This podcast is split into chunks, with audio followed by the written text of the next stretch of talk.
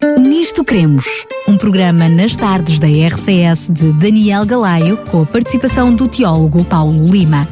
Nisto Cremos, uma abordagem atual das doutrinas fundamentais da Bíblia para o nosso dia a dia. Cá estamos nós para mais um Nisto Cremos e, como não podia deixar de ser, conto com a colaboração do teólogo Paulo Lima. Mais uma vez, Paulo, obrigado por estares connosco. É um prazer estar contigo e estar com os ouvintes. Nós, no programa eh, passado, falámos sobre a profecia uh, dos tempos dos fins, uma das profecias dos tempos dos fins, nomeadamente a profecia sobre os Estados Unidos da América. Sim. E tínhamos prometido que hoje uh, iríamos começar sobre uh, Daniel 2, o livro, de, o, o, capítulo 2 do livro de Daniel, Exatamente. que na realidade depois vamos dar um saltinho também ao capítulo 7, inici, portanto, necessariamente teremos que passar por lá, porque ele acaba por, por dar algumas uh, indicações daquilo que são, portanto, os símbolos uh, uh, de Daniel 2. Eu diria que é um, um programa um, extenso, ou seja, ele terá que ser dividido em, em partes, pelo menos cinco programas, cinco mais programas. ou menos. Vamos ter de certeza cinco programas, sim. Iremos fazer sobre, só sobre este livro 2 Daniel. Eu diria, muito já se, já se escreveu, muita tinta já se, se, se, se gastou sobre, sobre este livro, mas curiosamente, à medida que os tempos vão avançando, não é? A, a tendência para, para ir alterar aquelas verdades que eram conhecidas na, no, no, início. Uh, vai-se acentuando e percebemos que sim, não é? Sim, Ter... nós vamos ver isso no, Vamos ver isso ao longo do programa de hoje. Uh, eu gostaria de pedir-te, Paulo, por favor, um, que uh, antes mesmo de nós, nós começarmos o programa de hoje, pudéssemos precisamente fazer a leitura desses versículos para para uh, uh, que estivesse, eles ficassem na mente Presente, de cada um de nós à medida que fôssemos fazer o programa. Para já, quero dizer que não só uh, este programa de hoje, mas todos os programas anteriores estão disponíveis para ouvir e até fazer o download no site da rádio, portanto em radiorcs.pt, no separador programas e depois escolher o programa Nisto Queremos, poderá então ouvir e acompanhar todos os outros programas que já fizemos. Dizer-lhe também que, como em todos os programas anteriores, temos uma revista para lhe oferecer totalmente gratuita, precisamente a revista que tem uh, esta temática de, de, que lhe vamos trazer hoje, precisamente o capítulo 2 do livro de Daniel. A revista tem o título A Toda a Nação, portanto é o título da revista, onde depois tem precisamente uh, o programa de hoje que lhe vamos uh, trazer desde já para fazer, para pedir gratuitamente esta revista. Basta entrar em contato connosco para a rede fixa 219 10 63 10. Eu vou repetir 219 10 63 10. É fácil, é fácil de memorizar. 219 é aqui da zona de Sintra. Uh, uh, depois esta parte é mais fácil, 10 63 10. Pode fazê-lo também por SMS para o 96 10 44 707 e atenção, este 707 não é, não é nenhum valor acrescido, é o número apenas final do, do número móvel. Agora sim, hum, que esta oferta está feita, pode ligar desde já, a Raquel terá todo o prazer em atender a chamada e é apenas ficar com os seus dados para lhe enviar a revista gratuitamente para a sua casa, ou então, se quiser, passe pelas instalações aqui da RCS na Portela de Sintra e teremos todo o gosto e, e todo o prazer em lhe oferecer este artigo. Aliás, a revista com este artigo. Agora sim, Paulo, pedido por favor que pudesses trazer o texto bíblico, está bem. Vamos ler o texto com atenção para que os nossos ouvintes tenham presente uh, o conteúdo deste sonho que Nabucodonosor teve e que foi dado por Deus e que Daniel vai interpretar.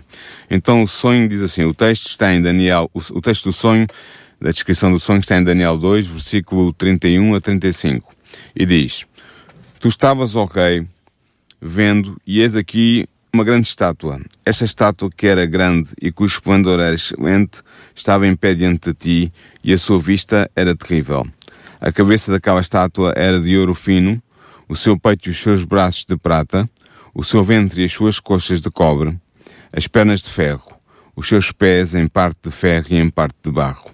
Estavas vendo isto quando uma pedra foi cortada sem mão, a qual feriu a estátua nos pés de ferro e de barro, e os esmiuçou. Então foi juntamente esmiuçado o ferro, o barro, o cobre, a prata e o ouro, os quais fizeram como a pragana das eiras no estio, e o vento os levou, e não se achou lugar algum para eles, mas a pedra que feriu a estátua se fez um grande monte e encheu toda a terra. Este é o sonho, diz Daniel. E realmente este sonho, que foi relatado aqui e interpretado também no segundo capítulo do livro de Daniel, tem desde há muito fascinado os seus leitores. E tal não poderia deixar de ser Daniel, pois se nós pudermos provar que o referido sonho foi dado a Nabucodonosor II no segundo ano do seu reinado, que foi o ano 603 a.C., então fica imediatamente provado o caráter inspirado deste sonho. Esta conclusão imediata resulta do facto de que esse sonho prevê com exatidão os desenvolvimentos político-militares que ocorreriam na área do Mediterrâneo durante mais de mil anos, desde 605 a.C. até 476 d.C. E porquê? Porque efetivamente este sonho estabelece uma sucessão de quatro reinos, que começaria com o Império Neobabilónico de Nabucodonosor II e terminaria com o Império Romano, sendo depois este quarto império dividido em dez reinos menores que existiriam até à instauração do reino de Deus na Terra. Portanto, se há alguma coisa que podemos afirmar perentoriamente, é que toda a gente é unânime com esta noção de que esta, estas partes da estátua representam uh, reinos, representam poderes. Isso, exatamente, isso é unânime.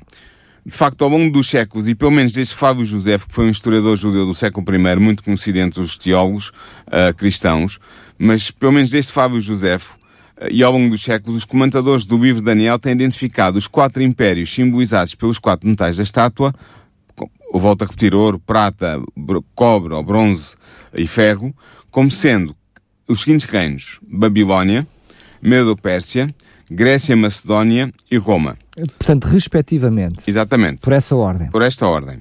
A identificação do Quarto Império com o Império Romano é o aspecto mais característico desta interpretação e tem servido para designar tal interpretação como sendo a hipótese romana. É assim que ela é conhecida nos meios teológicos cristãos. Porque é, é essa, porque essa é a hipótese romana porque termina com o reino do Império de Roma. No entanto, a hipótese romana tem sido fortemente criticada desde o século XIX e, infelizmente, foi totalmente abandonada pelos teólogos liberais contemporâneos. Recusando reconhecer o caráter inspirado do livro de Daniel, estes teólogos contemporâneos liberais afirmam que o livro foi escrito, na verdade, por volta, dizem eles, de, mil, de 164 a.C., por um judeu anónimo, não por Daniel, que tomou o nome de Daniel, e pelo que as suas perdições, entre aspas, dizem eles, não seriam mais do que história escrita sob a forma de profecia. Também a profecia aqui com aspas. Oh, oh Paulo, deixa-me interromper-te e peço desculpa por isso, mas apenas aqui uma, uma mera, um mero exercício de, de, de raciocínio e de retórica. Uh, de alguma forma estariam a pôr em causa o próprio livro de Daniel sim. e a própria Bíblia, não é? Exatamente, a inspiração do livro de Daniel e a inspiração da Bíblia, claramente, Portanto, sim. Sendo teólogos, Uh, Sim, eles cristãos, próprios cristãos põem em causa exatamente. a veracidade da própria Bíblia. Sim, do, do, ponto de vista deles, eles estão apenas a ajustar historicamente a narrativa bíblica, mas realmente, na, substancialmente, eles estão a pôr em causa a inspiração do livro profético de Daniel e também estendem isso a, a outros aspectos da Bíblia. Mas o, o, que eles dizem é que o autor do livro de Daniel teria construído o sonho, e mais uma vez eu uso aqui o sonho com aspas, porque é a maneira como eles entendem, o sonho do segundo capítulo, a partir do conhecimento que esse autor tinha da história passada, dando-lhe uma aparência profética, uma roupagem profética. Ou seja, eles estavam literalmente a dizer que isto é uma trapaça. Que é um gigante. sonho inventado. É uma Sim, trapaça. É. Para defender esta tese, os teólogos liberais cristãos propõem uma outra teoria de interpretação dos quatro impérios do sonho de Nabucodonosor II. E esta teoria é conhecida como a hipótese grega. E porquê? Porque ela sustenta que os quatro impérios que o autor do livro Daniel tinha em mente eram a Babilónia, a Média, a Pérsia e a Grécia. Ou seja, Nota a diferença. Pondo uh, os Medo-Pérsia, em vez de ser, só, ser uma parte da estátua, como Ser sendo duas, duas, partes distintas. E terminando com a Grécia e não com o Império Romano. E dado que o autor anónimo, isto é os teólogos liberais cristãos a dizer, não somos nós, mas dado que o autor anónimo do livro de Daniel o teria escrito por volta do ano de, mil, de 164 a.C., ele consideraria o Império Grego-Macedónio, entretanto dividido entre os diádocos, que foram os sucessores de Alexandre, como o último império antes da manifestação do reino messiânico de Deus, representado pela pedra que destrói a estátua de metal no fim do sonho. Pois bem, Agora é que vamos entrar em coisas, em questões sérias. Se pudermos demonstrar que a hipótese romana, portanto a primeira hipótese que eu enunciei, é a dos teólogos conservadores, é a interpretação que melhor se ajusta aos factos textuais do sonho relatado no segundo capítulo de Daniel, nós teremos feito três coisas, Galaio. Primeira, teremos mostrado que a hipótese liberal de interpretação dos quatro reinos é incorreta, pelo que o seu questionamento do caráter inspirado do sonho de Nabucodonosor II perde todo o apoio exegético, ou seja, deixa de ser possível pôr em causa a inspiração do sonho. Segundo, teremos mostrado que não há assim qualquer razão exegética, ou seja, de interpretação do texto, para se argumentar que o capítulo 2 do livro de Daniel teria sido escrito por volta de 164 a.C., ou seja, é o mesmo é dizer que fica sustentado deste modo a datação original do segundo capítulo proposta pelo próprio de Daniel, ou seja, fica determinado que o sonho foi originalmente dado a Nabucodonosor II no seu segundo ano de reinado, que como eu já disse foi o ano 603 antes de Cristo. E por outro lado sublinha o seu, claro, uh, perfil profético. Claro, e também fica provado que este sonho foi passado a escrito pelo próprio Daniel durante o fim da vida deste. Terceiro, ainda a terceira coisa que fica demonstrada se realmente a ordem correta for a ordem da hipótese romana que termina com o Império Romano. Terceiro, teremos demonstrado que o sonho relatado no segundo capítulo de Daniel foi divinamente inspirado. Isto é que é importante. Claro. Porquê? Porque apenas Deus poderia ter, no ano 603, um conhecimento prévio e exato do desenrolar da história desde o ano 605 a.C. até o ano 476 d.C. Aliás, pode-se mesmo dizer que, uma vez estabelecida a validade da hipótese romana, mesmo que se admitisse, e apenas para possibilitar a discussão, que o livro de Daniel fora escrito no ano de 164 a.C., o seu autor teria de ser inspirado para saber que o império que sucederia ao desmembrado Império Greco-Macedónio era o Império de Roma e que este império se tornaria, no fim da sua história, também um reino dividido, tal como está escrito em Daniel 2, versículo 41 a versículo 43. De facto, em, por, e porquê é que eu digo isto? Porque mesmo em, no ano 164 a.C., o Império Romano ainda estava longe de controlar os reinos helenísticos. Mais de 100 anos, não é? Exatamente. Estava longe de controlar os reinos helenísticos que tinham resultado da fragmentação do Império de Alexandre Magno. Ou seja, é apenas 134 anos, anos mais tarde, Pois. ou seja, no ano 30 de, de antes de Cristo, que Roma vai conseguir controlar o Egito Ptolomaico, que é o último dos referidos reinos helenísticos. E será apenas por volta do ano 476 da nossa era, ou seja, mais de 630 anos depois da suposta data de redação do livro de Daniel pelo alegado judeu anónimo, que ocorrerá a divisão do Império Romano. Portanto, mesmo se nós admitíssemos, e repara bem que nós não estamos a admitir isto, não estamos a admitir, mas mesmo que admitíssemos só para discussão, que o sonho do capítulo 2 de Daniel tinha sido escrito apenas por volta de 164 a.C., ainda assim estaríamos perante uma verdadeira profecia, profecia essa que se revelava absolutamente correta. E basta para tanto que se revele, que se revele ser verdadeira a hipótese romana que iremos defender aqui. E eu volto a lembrar que a hipótese romana é a hipótese que diz que as quatro partes da estátua, ou melhor, é, é, sim, as quatro partes, porque não vamos falar dos pés ainda hoje, mas a cabeça de ouro é Babilónia, o peito e os braços de prata é Medo-Pérsia, as coxas e, a, e o ventre de bronze é a Grécia Macedónia e as pernas de ferro é o Império Romano. Portanto, se nós provarmos isto, provaremos a verdade da hipótese romana. E se nós provarmos a hipótese romana, vamos, vamos provar tudo isto que eu falei anteriormente, nomeadamente, sobretudo, a inspiração do, do capítulo 2 de Daniel. Deixa-me só referir que é importante. É verdade que nós, neste momento, nestes programas, estamos apenas a centrar-nos uh, em Daniel, portanto, no livro de Daniel e, nomeadamente, no seu capítulo 2, apesar Sim. de precisarmos de mais tarde, uh, nos próximos programas e no final do, ainda deste, dar uma pincelada em Daniel 7, porque ele acaba por ser a revelação do próprio anjo. Mais no próximo programa. Uh, exatamente, que, que, irá dar a Daniel. Mas quando nós colocamos em dúvida esta mesma teoria que tu chamas dos, dos, teólogos mais conservadores, a teoria romana, a teoria romana, quando pomos esta teoria em causa, pomos muitas outras teorias, sobretudo depois mais à frente do livro do Apocalipse, em causa, não é? Pomos seja, tudo em causa. Pomos, acabamos por pôr tudo em causa. Tudo fica em causa. Se a hipótese grega dos teólogos liberais fosse a verdadeira hipótese, toda a inspiração do livro de Daniel ficava em causa, a inspiração de, de Apocalipse, que depende muito de Daniel, também ficava em causa, e eu diria mesmo que toda a inspiração bíblica ficava em causa. Portanto, a questão que estamos aqui a abordar é uma questão muito, muito séria. E assim, nesta série de dois programas, neste e no próximo programa da semana que vem, iremos mostrar que a interpretação correta do sonho segundo, do segundo capítulo de Daniel é a interpretação subjacente à hipótese romana a hipótese em que, em que o último dos quatro impérios representados pelos os metais da estátua é o Império Romano e não o Império Grego ou Macedónio. Na realidade, ela é, é definida assim pela, ainda pela maioria dos teólogos, não é? Pela maioria dos teólogos conservadores, mas a, a esmagadora maioria dos teólogos liberais já não defende. Claro. Mas o que interessa é que, tal como defendeu a esmagadora maioria dos teólogos judeus e cristãos até o século XIX, e tal como defendem ainda hoje os teólogos adventistas do sétimo dia, e também outros teólogos não adventistas, mas conservadores, mostraremos exegeticamente e historicamente, ou seja, do ponto de vista da interpretação do texto em si mesmo e do ponto de vista da história uh, político-militar, que os quatro impérios profetizados no sonho de Nabucodonosor II são, de facto, o Império Neobabilónico, o Império Medo-Persa, o Império Grego-Macedónio e, terminando, o Império Romano.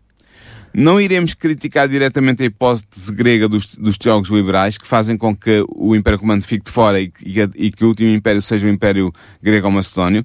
E porquê que nós não vamos criticar esta hipótese grega diretamente? Porque basta simplesmente demonstrar que a hipótese romana é a interpretação correta, para retirar a validade à sua antagonista. Percebes claro, o que eu claro, estou a dizer? De partes. É por exclusão de partes. Portanto, o método que seguiremos é o de permitir que o próprio livro de Daniel nos mostre a interpretação correta através do que os reformadores já chamavam a analogia da escritura. Ou seja, usaremos as passagens mais claras para esclarecer as passagens mais difíceis. E uma vez alcançado este desidrato, poderemos recorrer à história para substanciarmos as identificações históricas dos quatro impérios simbolizados pelos metais da estátua. O nosso objetivo, Daniel, neste programa e no próximo, é mostrar a correção da hipótese romana, ou seja, da hipótese que diz que o último império dos quatro é o Império Romano e não o Império Grego. E porquê? Porque desta maneira provaremos também a inspiração profética do sonho que Nabucodonosor II teve e que está relatado no segundo capítulo de Daniel. Dada a extensão da nossa discussão aqui, ela será dividida em dois programas. Este primeiro programa mostra o caráter escatológico do sonho de Nabucodonosor II, ou seja, mostra que este sonho tem referência ao tempo do fim. Esclarece o significado e o simbolismo geral da estátua de metal, ou seja, explica porque é que Deus escolheu uma estátua de metal, um símbolo como este, para eh, transmitir estas verdades. E aborda a interpretação do primeiro império que é representado na estátua pela cabeça de ouro. Portanto, o segundo programa, que faremos para a semana, abordará a interpretação dos três últimos impérios, simbolizados pelo peito e pelos braços de prata, pelo ventre e pelas coxas de bronze e pelas pernas de ferro da estátua, e terminará com uma conclusão geral que mostrará quais são as teses que nós defendemos e o que é que podemos afirmar de certo em relação a esta questão da interpretação de Daniel 2. Sendo que, quer queremos que não, Paulo, fica a faltar os pés. É parte integrante da estátua e, portanto, precisamos de falar sobre isso.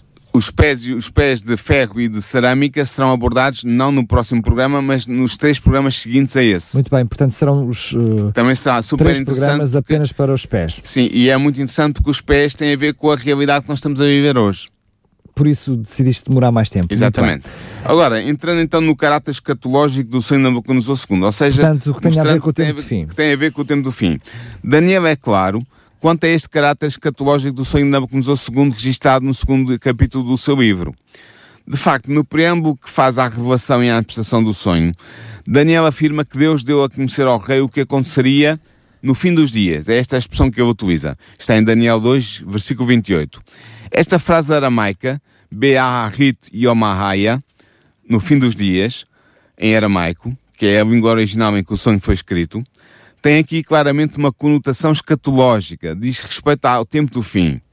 A sua correspondente hebraica encontra-se especialmente no Pentateuco. Encontra-se, por exemplo, em Gênesis 49, em Números 24, em Deuteronômio 4, em Deuteronômio 31 e também nos profetas, nomeadamente em Isaías 2, em Ezequiel 38, em Oséias 3, em Miqueias 4 e também em Daniel, mais à frente em Daniel 10, 14. E indica sempre um tempo no futuro, futuro esse que pode ser mais próximo ou mais afastado, dependendo do contexto. Por vezes esse tempo futuro é claramente o tempo messiânico, como por exemplo em Isaías 2.2 e em Miqueias 4.1. No contexto de- do capítulo 2 de Daniel, fica claro que o sonho do rei refere-se a eventos históricos que ocorrerão num futuro próximo, mas também num futuro di- distante. Nós vemos isso, por exemplo, nas, nas citações de Daniel 20 2, 28 e 29 e Daniel 2, 45. Na verdade, o conteúdo do sonho mostra que ele se estende desde os dias de Na- de Nabucodonosor II até à instauração do reino de Deus no tempo do fim, pelo que a frase que Daniel usa no fim dos dias, esta frase, tem aqui claramente um sentido escatológico. Faz referência ao tempo do fim, que culmina com a instauração do reino messiânico, ou seja, do reino do Messias que havia de vir. E assim, o sonho revela o destino final do mundo e da humanidade. Em seguida, nós vamos interpretar a primeira parte do sonho de Nabucodonosor II, onde se apresenta a sucessão de quatro impérios simbolizados por quatro metais, procurando identificar os referentes históricos dos seus símbolos, ou seja, vamos tentar identificar, conforme o metal que é usado, qual é o reino ou o império que lhe corresponde na história do mundo. A descrição do sonho começa por fazer referência a uma grande estátua de metal. É interessante notar, Daniel, que Daniel, o autor do livro, não tu, começa a sua descrição do sonho do rei, indicando as circunstâncias em que Nabucodonosor II se encontra no interior do próprio sonho. Isto é muito interessante. De facto, o rei não recebe, o rei Nabucodonosor não recebe apenas o sonho, mas é ele mesmo a personagem do sonho, enquanto observador da estátua e do que acontece a esta estátua. Por isso, Daniel afirma o seguinte: Tu, ó rei, estavas vendo, e és uma estátua alta. Esta estátua era grande e o seu brilho era extraordinário. Ela estava diante de ti e o seu aspecto era aterrador. Isto está em Daniel 2, versículo 31. Ou seja, Nabucodonosor II começa por ver uma estátua alta. A palavra aramaica tselem denota uma imagem em três dimensões, ou seja, uma estátua. E esta estátua é em si mesma uma unidade. Porquê é que nós sabemos isto? Porque ela é referida como sendo uma estátua. E fica assim indicado que os impérios que a estátua representa constituem uma unidade, pois são todos eles o resultado do esforço humano que busca alcançar o domínio. Sendo constituída por quatro tipos de, tipos de metais diferentes, a estátua refletia intensamente a luz e por isso surge aos olhos do rei como tendo um brilho extraordinário. E este brilho também representa simbolicamente, podemos dizer, a glória e o poder dos reinos humanos que, a, que a própria estátua representa também. Curiosamente, aqueles que seriam mais brilhantes seriam aqueles que também seriam mais poderosos. Exatamente, estás a pensar na cabeça de ouro, por Exatamente, exemplo. Exatamente, e depois logo a seguir a prata. Exatamente, é isso mesmo. Aos olhos de Nabucodonosor II, a estátua com forma humana tinha um aspecto aterrador. Daniel usa esta expressão, aspecto aterrador. Porquê? Provavelmente devido ao seu brilho e às suas extraordinárias dimensões. No Antigo Médio Oriente, Daniel, uma estátua representava frequentemente a presença de alguém dotado de muita autoridade. Fosse essa pessoa um deus ou simplesmente um rei. A estátua que Nabucodonosor II viu em sonho tem claramente uma forma humana, mas não é possível determinar se se tratava da representação de um ser divino ou de um monarca humano. Na verdade, dado que ela representa os sucessivos impérios criados no seio da humanidade, nós vemos isso ao longo de Daniel 2, nos versículos 37 a 43, podemos concluir que a estátua representa provavelmente, muito provavelmente, simplesmente um ser humano, um homem e ela seria assim o símbolo da humanidade na sua tentativa de se autogovernar independentemente de Deus. Portanto, a estátua representaria os reinos humanos em oposição ao reino de Deus, que é representado no sonho pela pedra. A estátua que representa o destino da humanidade é composta por quatro metais de valor decrescente. O valor decresce, vai diminuindo. No mundo antigo, este simbolismo que associava os metais a épocas da história humana era bem conhecido. Portanto, Daniel não está aqui a ter uma inovação, não é inovador. Há antigos paralelos em que se representa a história através da sequência de metais de valor decrescente, mas não Daniel sob a forma de uma estátua. Por exemplo, o poeta grego Hesíodo, que viveu por volta do ano 800 a.C., ou seja, alguns anos antes, eh, cerca de 200 anos antes de Daniel, na sua obra conhecida pelo título Os Trabalhos e os Dias, Eusildo usa a sucessão dos metais, ouro, prata, bronze e ferro, para representar as várias eras da história humana. Mais recentemente, o poeta romano Ovídio, que viveu na transição do primeiro século antes de Cristo para o primeiro século depois de Cristo, na sua obra intitulada Metamorfoses, também usa a mesma imagem da sucessão de metais para significar as quatro eras da história da humanidade.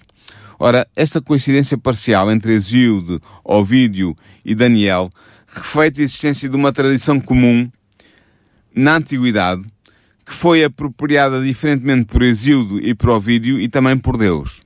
Ou seja, Deus terá usado esta imagem tradicional para comunicar eficazmente a Nabucodonosor II o seu desígnio para a história do mundo. E ao assim fazer, Deus adotou a imagem da sucessão dos quatro metais para significar uma sucessão não de eras históricas, como nos autores romanos que nós referimos, e gregos, mas, mas de impérios, impérios humanos. Homens, uma claro. sucessão de impérios humanos. Devemos ainda notar que a estátua é constituída por quatro metais, já vimos isso claramente: ouro, prata, bronze e ferro. E também por cerâmica. Barro. Sim, a tradução mais correta do, do, do aramaico é cerâmica, embora haja algumas versões bíblicas que traduzem por barro. barro. Note que os metais que são a referidos. Cerâmica é barro, peço desculpa. Sim, é, é barro cozido. claro. Exatamente. Os metais que são referidos de tal forma que eles se sucedem segundo um valor monetário decrescente. O que é que eu quero dizer com isto? Quer dizer que a sequência começa com o ouro puro e termina com o ferro misturado com cerâmica. Portanto, começa-se com o metal mais nobre, o ouro, o ouro. e termina-se com o metal menos valioso, o ferro, a que sucede a vulgar cerâmica. De facto, no mundo antigo, o ouro e a prata eram dois metais que simbolizavam o que havia de mais precioso e de mais valioso. Por seu lado, a cerâmica era o material menos valioso. Note-se também que o valor relativo dos metais corresponde ao valor relativo das partes do corpo humano da estátua que eles consubstanciam, ou seja, o ouro corresponde à cabeça, a prata ao peito e aos braços, o bronze ao ventre e às coxas, o ferro às pernas e o ferro misturado com cerâmica aos pés. Portanto, ao metal mais nobre corresponde a parte do corpo mais nobre e assim sucessivamente até se chegar ao metal menos nobre e à cerâmica a que corresponde a parte do corpo menos nobre. Isto foi claro? Claro, claro. Ou seja, à cabeça, que é a parte mais nobre, corresponde o ouro, que é o metal mais nobre, e depois vai decrescendo em valor até se chegar aos pés, que é, o, é o, a parte menos nobre do corpo humano, a que corresponde o metal menos nobre e a cerâmica, o metal sendo o ferro. Curiosamente, também aparece uma questão de dureza dos metais depois Sim. associadas a isso também, não é? Exatamente. Uh, é, também, é o que eu ia dizer, é, é também notável que, embora sucedam segundo um valor decrescente em termos monetários, os metais que constituem a estátua sucedem-se também segundo um valor crescente de resistência e de dureza, era o que tu estavas a dizer. No sentido de dureza, até de dureza de coração, não é? Também se pode usar, pensar em sim. E assim, o ouro é o metal mais dúctil, seguindo-se depois a prata, que é um pouco mais dura do que o ouro, Portanto, e o bronze, mais que oferece... macia, mais moldável. O metal é o mais dúctil, é o mais moldável, depois a prata, que é mais dura que o ouro, depois o bronze, que oferece mais resistência do que a prata, até chegarmos ao ferro, que é o metal mais duro de todos. Aliás, o próprio texto de Daniel sublinha este aspecto da constituição da estátua metálica. É interessante ao enfatizar que o quarto reino será, diz, diz no texto, forte como o ferro. E ao afirmar que o reino dividido terá nele, e eu cito outra vez o texto, a solidez do ferro. Mas também será frágil por estar misturado com a fragilidade da cerâmica, com a frágil cerâmica. Finalmente, há também um contraste entre os metais metálicos, valorizados e apreciados pelo homem na antiguidade, e a pedra não trabalhada, que vem no fim do sonho, que bate contra a estátua e a destrói. Pedra que é lançada sem mãos, não é? Exatamente. Que é uma pedra não trabalhada que não tem qualquer valor monetário. Este esquema simbólico, traduzido pelo decréscimo do valor dos metais e pelo aumento da sua resistência à medida que se vai da cabeça da estátua até aos seus pés, denota uma valoração político-militar e económica, isto é, referente ao luxo, dos reinos que os metais representam. O que é que eu quero dizer com isto? Uma coisa muito simples. O primeiro reino, a cabeça de ouro, é assim considerado como economicamente mais exuberante e mais luxuoso, mas menos poderoso na sua influência política ou militar, nomeadamente na sua extensão territorial. Em seguida, o segundo reino, o peito e os braços de prata, surge como menos luxuoso, menos exuberante em termos económicos, mas mais forte em termos político ou militares, abrangendo um maior espaço territorial. Por sua vez, o terceiro reino, o ventre e as coxas de bronze, é economicamente menos esplendoroso e menos luxuoso, mas ultrapassa o segundo em poder político-militar e em extensão territorial. E finalmente o quarto reino, as pernas de ferro, é economicamente menos desenvolvido e menos luxuoso, mas é muito mais forte na esfera político-militar, abrangendo o maior território de todos os quatro reinos considerados. Basta essa ideia que tu nos trouxeste para isso nos fazer logo chegar a conclusões de que reinos estamos Está a, a falar, exatamente. Estou a ter este...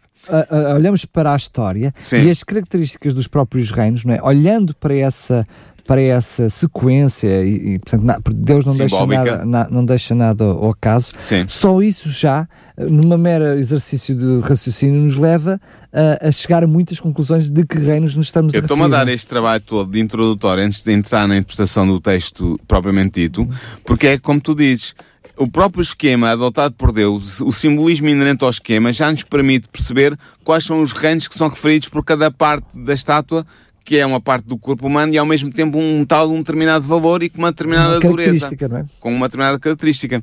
Portanto, quando identificarmos os quatro impérios simbolizados pelos metais da estátua, nós veremos que este esquema corresponde à realidade histórica da sucessão dos referidos impérios e deve ser tomado como critério ao fazermos a interpretação dos referentes históricos dos símbolos do sonho. Se eu quero determinar se determinado, passando a redundância, uh, poder político, governo, império, enfim, o que queremos chamar, faz parte ou não da estátua e desta sequência, ele tem que forçosamente também ter estas características. Tem que caber no esquema deste, que, simbólico com estas características, ok?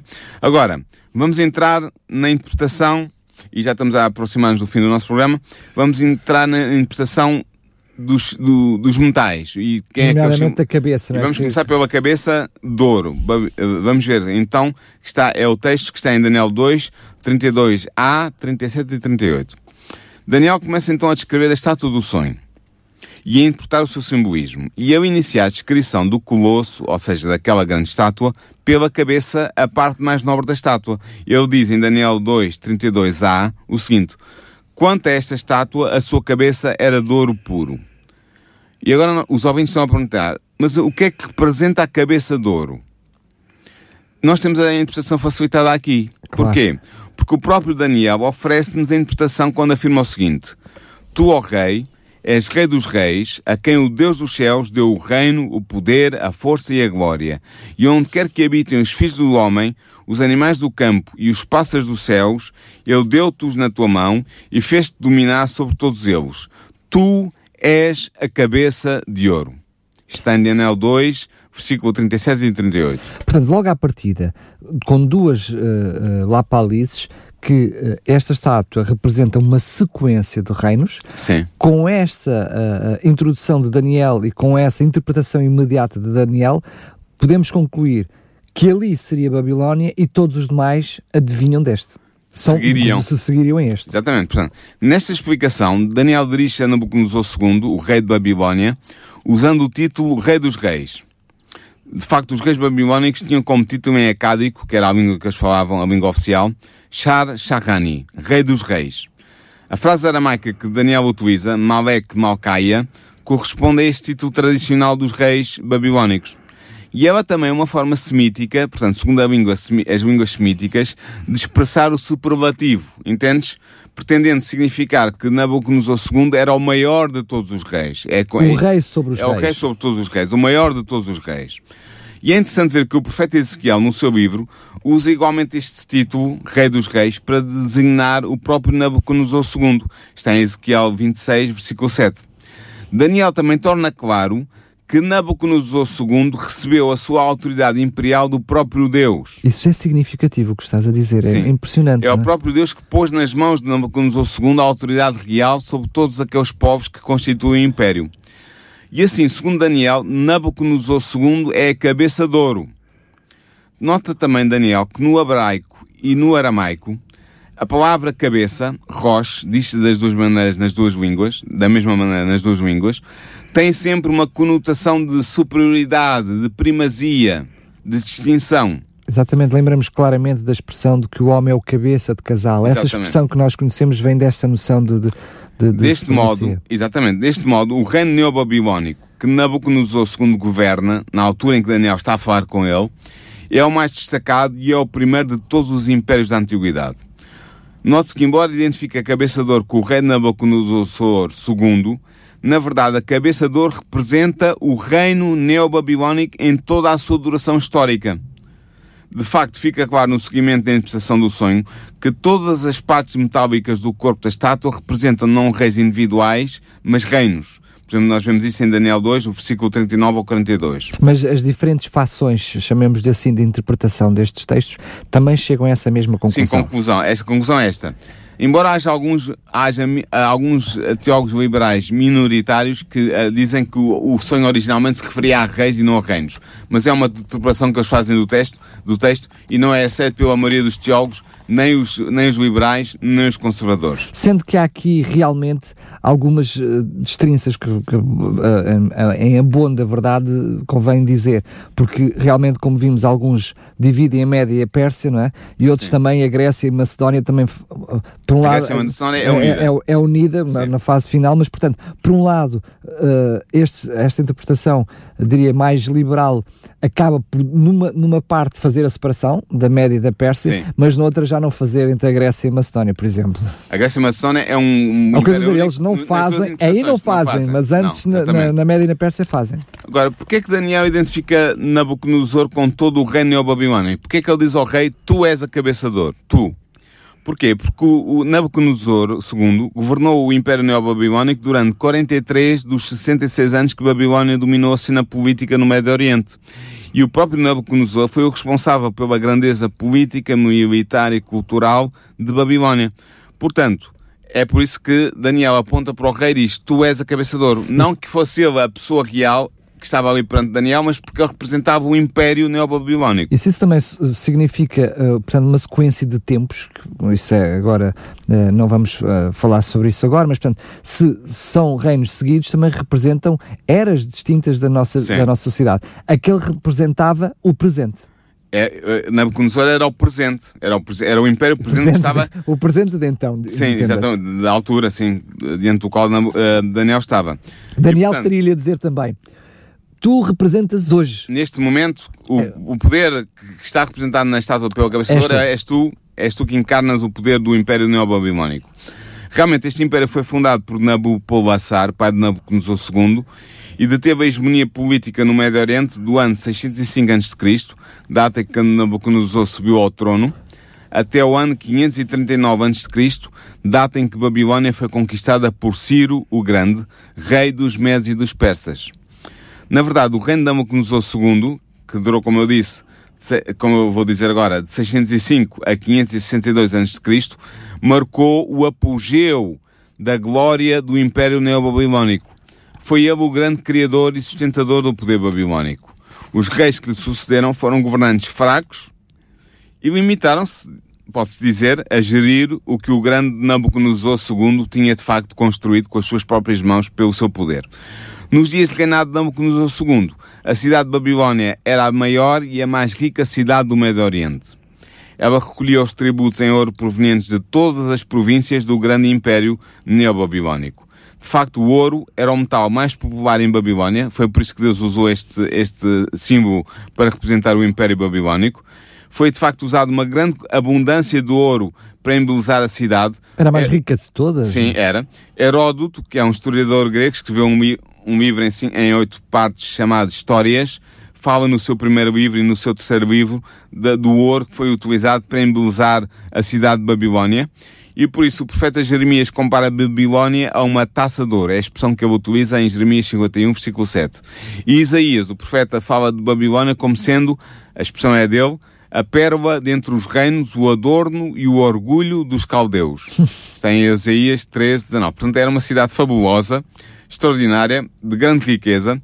Ah, mas deixa-me dizer e era também, deixa-me só dizer isto, Babilónia era também a cidade do Médio Oriente mais influente em termos culturais e religiosos, sendo de facto a capital de um vasto império. Eu diria também politicamente naquela altura e em Sim, termos claro. de comércio também Sim, era também. o centro do comércio era, do mundo. Era. De facto, no tempo de Nabucodonosor II, o Império Neobabilónico governava toda a Mesopotâmia, portanto a, a chamada Terra dos Dois Rios, que, que tinha, incluía em si o, o Tigre e o Eufrates, dominava também toda a Síria e dominava completamente a Palestina. Portanto, era um império, era um império muito, muito vasto. Ora bem, para concluir o programa de hoje, nós vimos até aqui o significado simbólico da estátua metálica que protagonizou o sonho registada no segundo capítulo de Daniel. Identificámos historicamente o império que corresponde à sua cabeça de ouro. Vimos que é o, é o Império Neobabilónico. Aqui não pode haver dúvidas. Não há dúvidas indicação Não, todos, são, todos os teólogos estão de acordo, sejam eles liberais ou, ou, conservadores, sejam eles defensores da hipótese romana, os conservadores, ou da hipótese grega, os liberais, todos eles estão de acordo que o primeiro império é o Império Neobabilónico, porque o tinham texto... que negar a própria não, Bíblia, o texto tinham bíblico. que negar o que estava lá escrito, e é impossível, porque o, o, texto bíblico diz isso claramente. Agora, no próximo artigo, nós, no, próximo artigo, não, no próximo programa, nós iremos interpretar e identificar historicamente as restantes partes da estátua metálica e retiraremos as conclusões que se impõem para ver, uh, na conclusão, qual é realmente a hipótese correta de interpretação. Se é a hipótese romana dos teólogos conservadores, nomeadamente dos teólogos adventistas do sétimo dia, mas de outros, outros teólogos conservadores, ou seja, a hipótese que diz que as pernas de ferro, o último império, é o Império Romano, ou se a hipótese correta é a hipótese grega, que, que é a hipótese dos teólogos liberais, que diz que o último império não é o Império Romano, mas que Daniel estava a pensar, o autor que usou o nome Daniel, que não foi Daniel, estava a pensar no Império Grego-Macedónio. Muito Vamos bem. ver isso na, na, semana que vem. Vamos terminar esta parte da análise de, do capítulo 2 de Daniel. Para, para que nos programas seguintes, ou seja, nos próximos, nos, os três programas seguintes, possamos depois analisar o que falta da estátua, que é os pés de barro. Os pés de ferro e de barro, que é muito importante porque é, é a realidade tem a ver com a, com a nossa realidade, com a realidade presente. Muito bem. Se, se, o Daniel estivesse aqui, diria: Pois este. Uh, é, é, és tu, és tu. Muito bem. Uh, para si que nos estava, está a ouvir e gostaria de receber gratuitamente a revista que tem este artigo de fundo, Uh, para acompanhar sem perder pitada, como se costuma dizer, basta entrar em contato connosco para o 219 10 63 10. 219 10 63 10 oferecemos, é totalmente gratuito. Podemos até enviar a revista pelo correio se assim o desejar.